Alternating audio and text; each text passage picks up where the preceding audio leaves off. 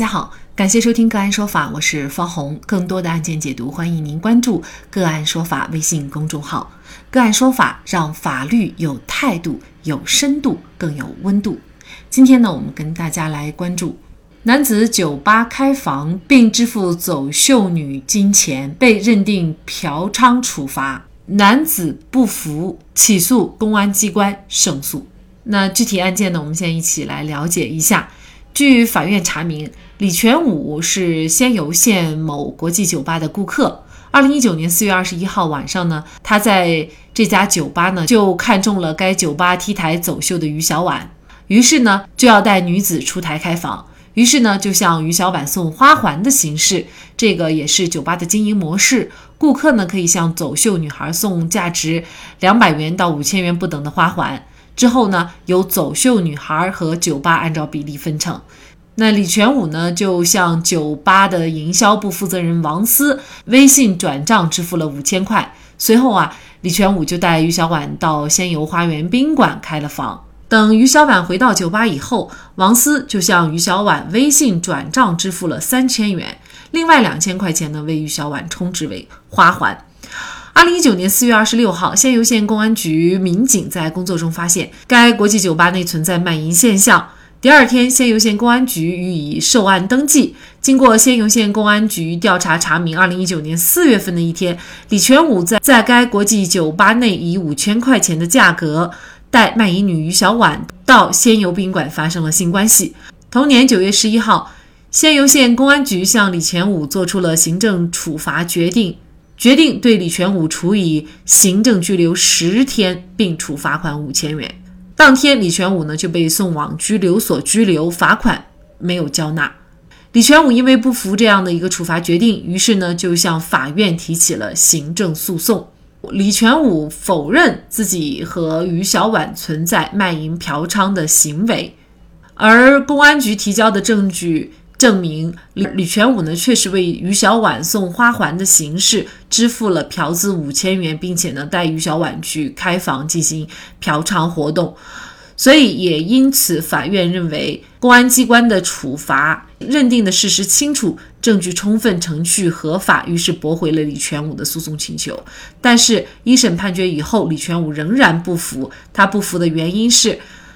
公安机关提供的证据没有办法证明李全武和于小婉发生了性关系，也没有证据证实两人已就卖淫嫖娼达成一致。那这个案件上诉以后呢？二审庭审的焦点问题就是李全武到底是否存在。嫖娼行为有开房记录，又有金钱转账，为什么还不能够证明李全武有嫖娼行为呢？就这相关的法律问题，今天呢，我们就邀请内蒙古松州律师事务所郑吉文律师和我们一起来聊一下。郑律师您好，啊，你好，方老师。嗯，啊，非常感谢郑律师哈。那像这个案件啊，你看有开房记录，有这个金钱转账，有嫌疑的身份啊。因为这个于小婉本身呢，她应该就是在这种娱乐场所啊从事相关工作的这样的一个人，这样的一系列的证据，难道还不能够证明李全武他具有嫖娼的行为吗？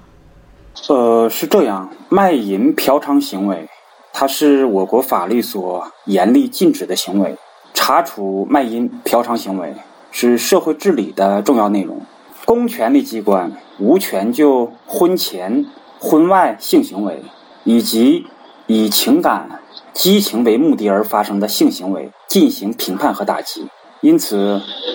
当卖淫嫖娼行为人自称系婚外情、男女朋友关系时，由于法律并不处罚属于道德范畴的性行为，公安机关必须有充分的证据予以证明。行为人不是以情感为基础，而是基于金钱和性的交易。根据相关规定，卖淫嫖娼是不特定的异性之间或者同性之间，以金钱财物为媒介而发生的行为，包括口淫、手淫、鸡奸等行为。对于尚未发生性关系的行为，如何认定构成嫖娼行为？必须满足行为主体之间。主观上已经就卖淫嫖娼达成一致，已经谈好价格，或者已经给付金钱财物，已经着手实施，但由于其本人主观意志以外的原因，尚未发生性关系。就本案而言，二审法院认定，上诉人李全武到酒吧消费，在看到 T 台走秀节目时，看上了演员于小婉，遂向酒吧营销部负责人转账五千元，作为赠送于小婉价值五千元的花环的对价。后来带着于小婉到宾馆开房。二审法院认为，虽然李全武有支付金钱给酒吧员工，且带于小婉到宾馆开房的行为，但上述行为发生在二零一九年四月二十一日，而公安机关发现案件的时间在二零一九年四月二十七日，且未当场发现李全武与于小婉发生性行为。李全武在公安机关所做的笔录中。也否认两人之间发生性行为，故公安机关认定李全武与于小婉之间发生性行为的事实缺乏主要证据支持。同时，李全武支付价值五千元的花环的对价系支付给酒吧员工，其与于小婉之间并未就卖淫嫖娼进行过交谈。双方之间在主观上没有达成一致，不符合嫖娼案件的行为特征。二审法院据此认为，本案的事实还不清楚，相关的证据没有达到确实充分，最终呃认定李全武不构成嫖娼行为。作为法律人啊，我个人的意见是认可本案二审的处理结果。我认为。在只有开房记录、金钱转账凭证的情况下，还不能认定行为人构成卖淫嫖娼，并作出处罚。这个法院的这个认定主要有两点哈，就是一个呢是说这个钱没有直接的转给于小婉，但是后来查实呢，可能有五千块钱当中的三千是被这个这个收款人员、服务人员呢转给了于小婉，这是一方面。那也就是他收了这个钱，那他收了这个钱，而且两个人又开了房啊。呃，可能会有这样的一个，或者是说一个比较明显的推定。另外呢，就提到了双方并没有达成一致。那有些时候呢，可能在这样的一些酒吧的场合，这已经是一个呃属于业内的交易的一个惯例了，就是不需要说两个人一定要呃具体的为什么事情谈妥，什么样的证据公安机关需要收集到才能够切切实实的证明李全武有嫖娼行为呢？嫖娼是以金钱财物为媒介，与他人发生不正当性关系的行为。由于嫖娼案件当场抓获的很少，绝大多数案件是公安机关在办理卖淫案件的过程中发现的，这就容易给人们一个错觉：只要与卖淫女发生性关系的人就是嫖娼者。对于嫖娼的认定。在事实上、法律上都并非如此简单，要着重把握行为人与卖淫女发生性行为的前提条件。如果行为人与卖淫女之间是以感情为基础，不存在任何交易，彼此发生性关系只为获得精神上和生理上的满足，即使其中一方确实是卖淫女，但对另一方而言，也不能认定为嫖娼者。就证据而言，我个人认为要区分情况。一种情况为不特定的行为人之间主观上已经就卖淫嫖娼达成了一致，并且已经谈好价格，或者已经给付金钱财物，嫖娼行为被公安机关当场查获，即有证据证明双方之间已经发生了性行为，就可以认定为嫖娼。另外一种情况为。除了不特定的行为之间，主观上已经就卖淫嫖娼达成一致，并且已经谈好价格，或者已经给付金钱财物，但是由于其本人主观意志以外的原因，尚未发生性关系。对于这种情况，执法机关就要查证举事行为人由于意志以外的原因。尚未发生性关系的证据，具体来说，要有违法嫌疑人的陈述和申辩材料，啊，就本案而言，这个李全武在公安机关的询问笔录中，他均否认同李这个于小婉发生性关系。那么，首先，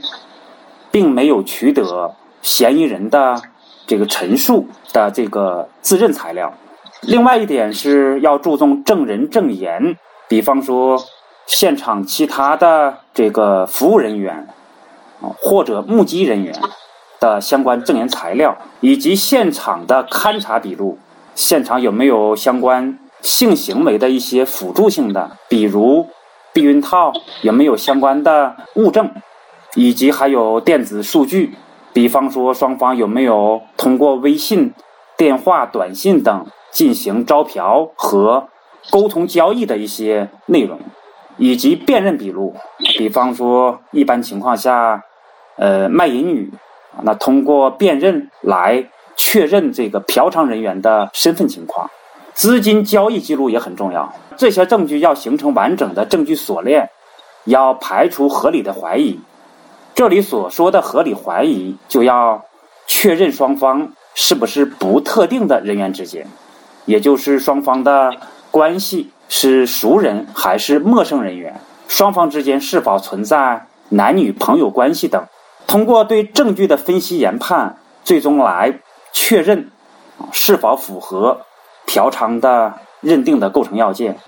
那我们来看这个法院哈，他是怎么这个认定的？一审呢是认为啊，就是公安机关对于李全武的行政处罚决定呢，认定的事实清楚，证据充分，程序合法，适用法律正确。那么这样的一个行政行为并没有什么不当，所以呢，判决驳回了李全武的诉讼请求。但是，一审判决以后，李全武不服，他就提起了上诉。那么他的理由是什么呢？他就说呀，公安机关提供的证据并没有办法证实李全武和于小婉发生了性关系，而且呢，也没有证据证明两人就卖淫嫖娼达成一致。同时呢，公安机关的程序呢也是违法的。呃，所以呢，他是请求撤销原审的一个判决。二审法院呢，在认定的过程当中啊，确实就像呃郑律师所说的，认定呃李全武具有卖淫嫖娼的这个证据呢是不充分的，而且呢事实也是不清的，因此呢，他是撤销了一审的